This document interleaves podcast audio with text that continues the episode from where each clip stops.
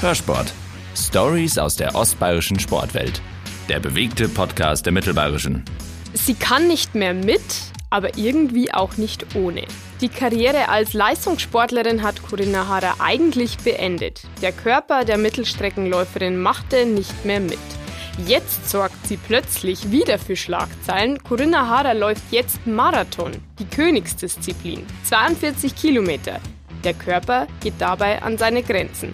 Wie passt das zusammen? Ich freue mich auf eine neue Folge Hörsport. Mein Name ist Evi Reiter. Hörsport wird präsentiert von Volvo Autohaus Bauer. Wir konzentrieren uns auf das, was uns überzeugt und das, was wir am besten können. Auf Volvo. Corinna Harrer ist heute bei mir. Ich freue mich sehr. Hallo Corinna. Hi Evi. Du strahlst wie immer.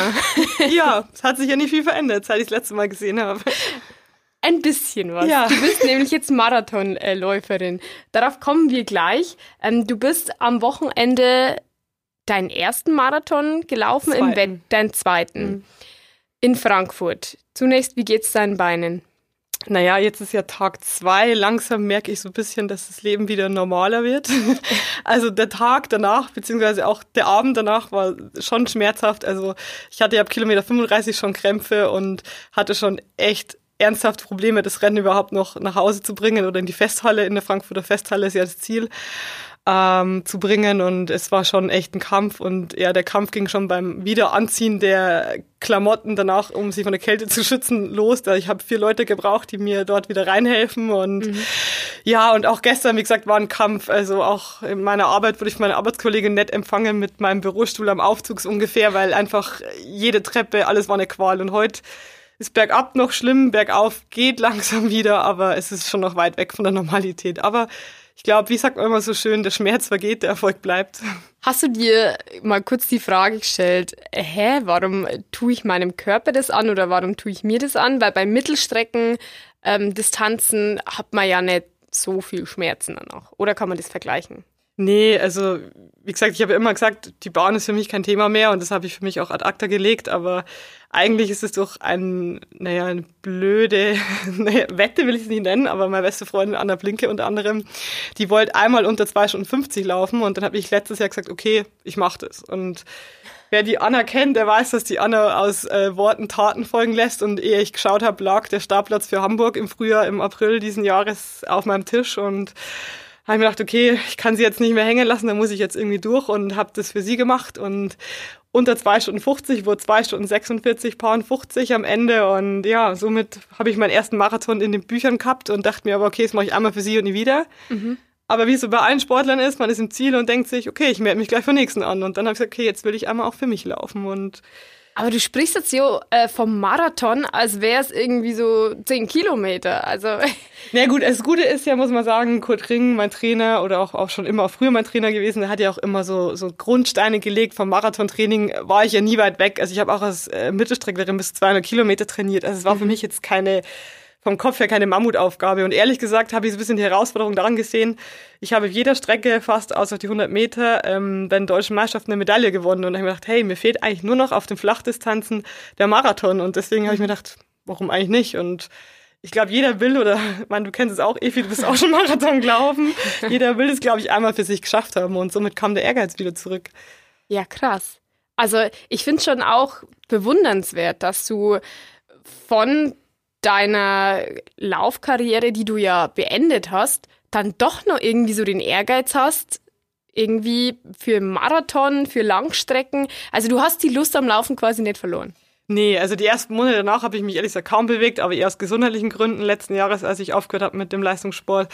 Aber man ist und bleibt, glaube ich, im Herzen immer Läufer und ich habe auch schnell gemerkt, dass ich ohne nicht kann. Aber ich glaube, ich habe jetzt ein gesundes Maß gefunden, mein Training in meinem 40 Stunden Beruf, äh, Berufsalltag einzubinden und denke einfach, wie gesagt, dass ich da jetzt immer nach wie vor noch meine Leidenschaft für habe und mir macht es nach wie vor brutal viel Spaß und ich glaube einfach, dass es für mich ein guter Ausgleich immer noch ist und ich habe mich ja nur eigentlich so von der Bahn verabschiedet und mhm. habe immer gesagt, hey, Straßenläufe sind für mich definitiv noch was, weil ich da einfach nicht viel Erfahrungen hatte oder auch noch nicht viel Rennen gelaufen bin und das ist für mich definitiv eine andere Herausforderung und die macht mir jetzt auch Spaß und denke, da habe ich noch ein bisschen Zeit, auch neben dem Beruf her was zu reißen.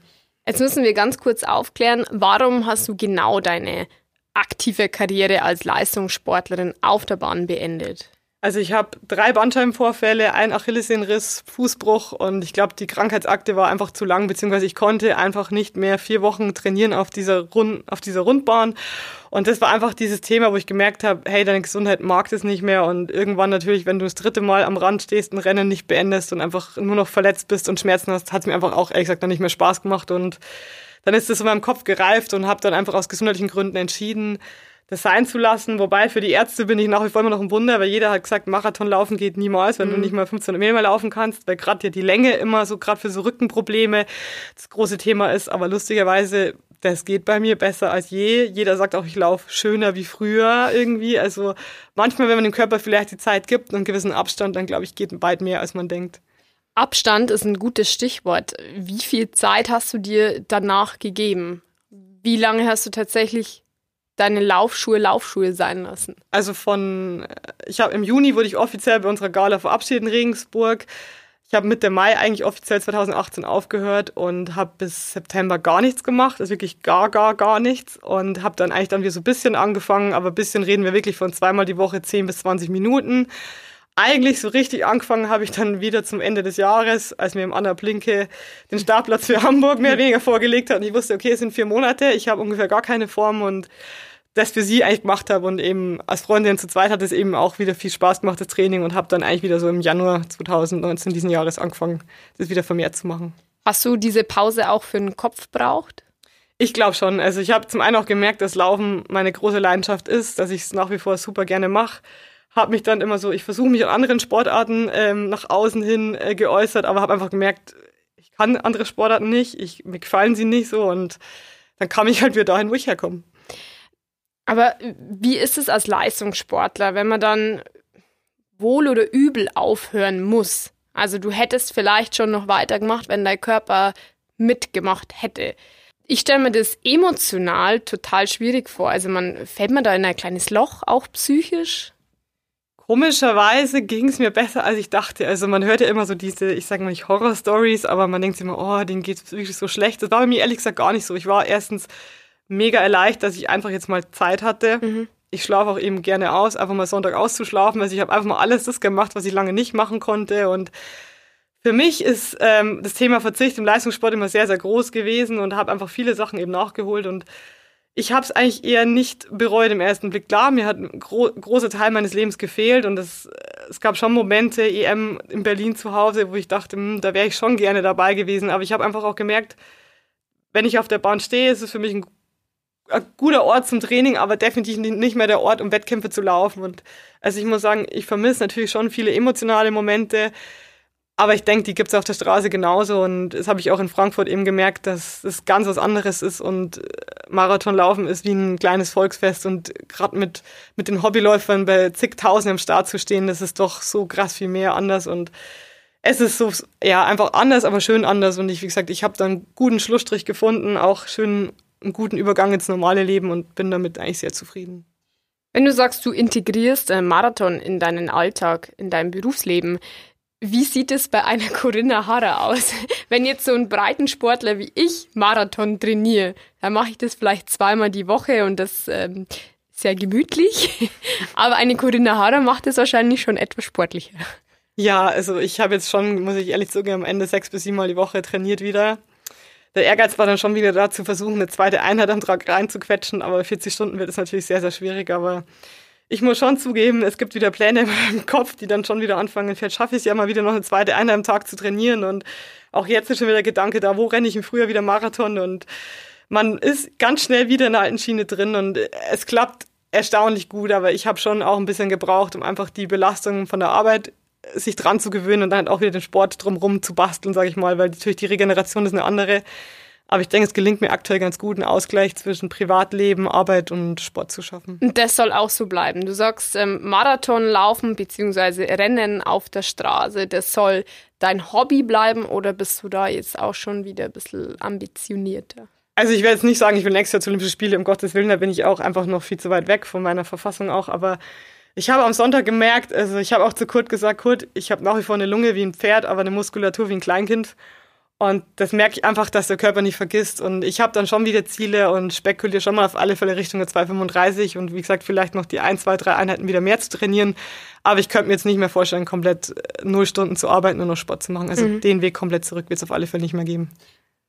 Da müssen wir kurz einhaken. Deine Zeit in Frankfurt war 2 Stunden 41 und 58 Sekunden. Das ist ja Wahnsinn. Also das ist wirklich eine Bombenzeit. Du bist drittbester Deutsche dort geworden.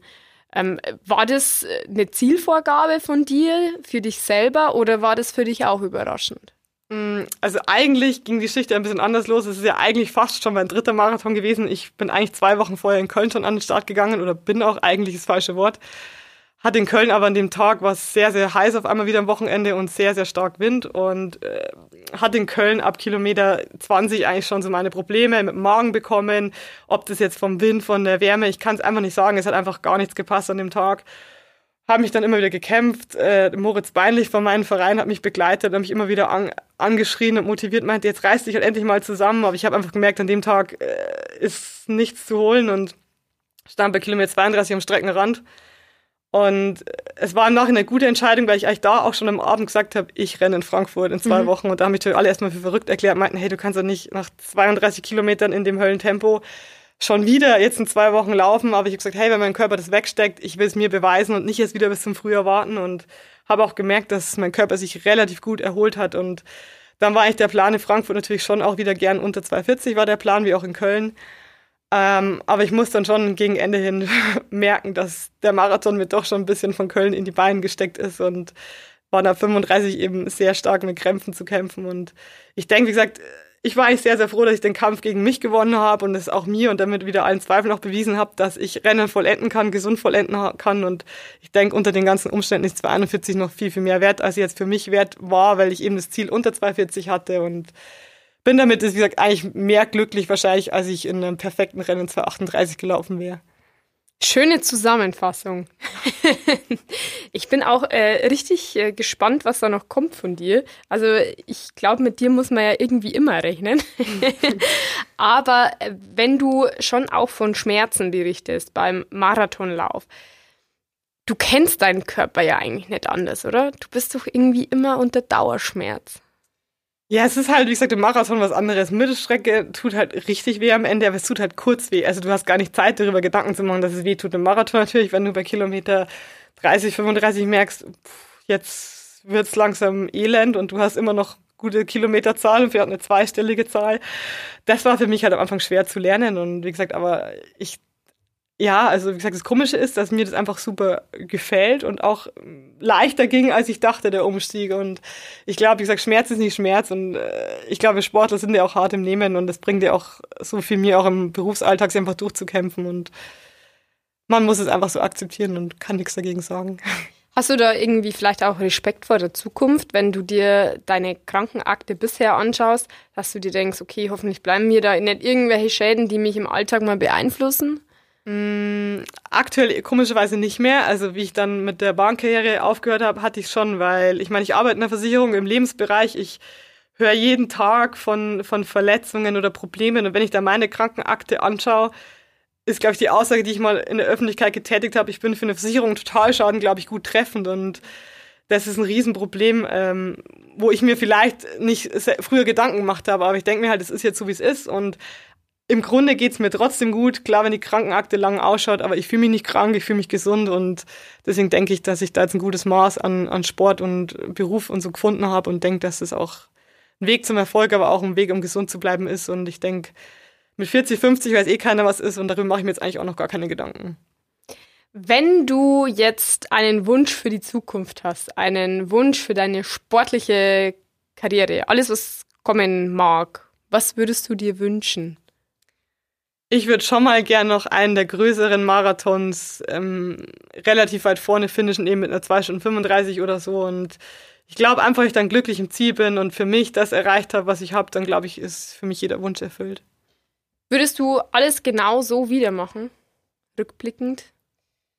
Ja, die Frage stelle ich mir selber oft, weil man ja doch im Sport auch gerade mit Studium und so viel hinten angestellt hat. Aber ehrlich gesagt, ja, ich meine, ich habe die olympischen Ringe am Fuß tätowiert und so und das sind Sachen, glaube ich, die mir keiner mehr nehmen kann. Und dafür habe ich zwar viel in Kauf nehmen müssen, auf viel verzichten, aber für mich war es jeden Tag das wert und ich würde, glaube ich, mein Leben wieder so leben.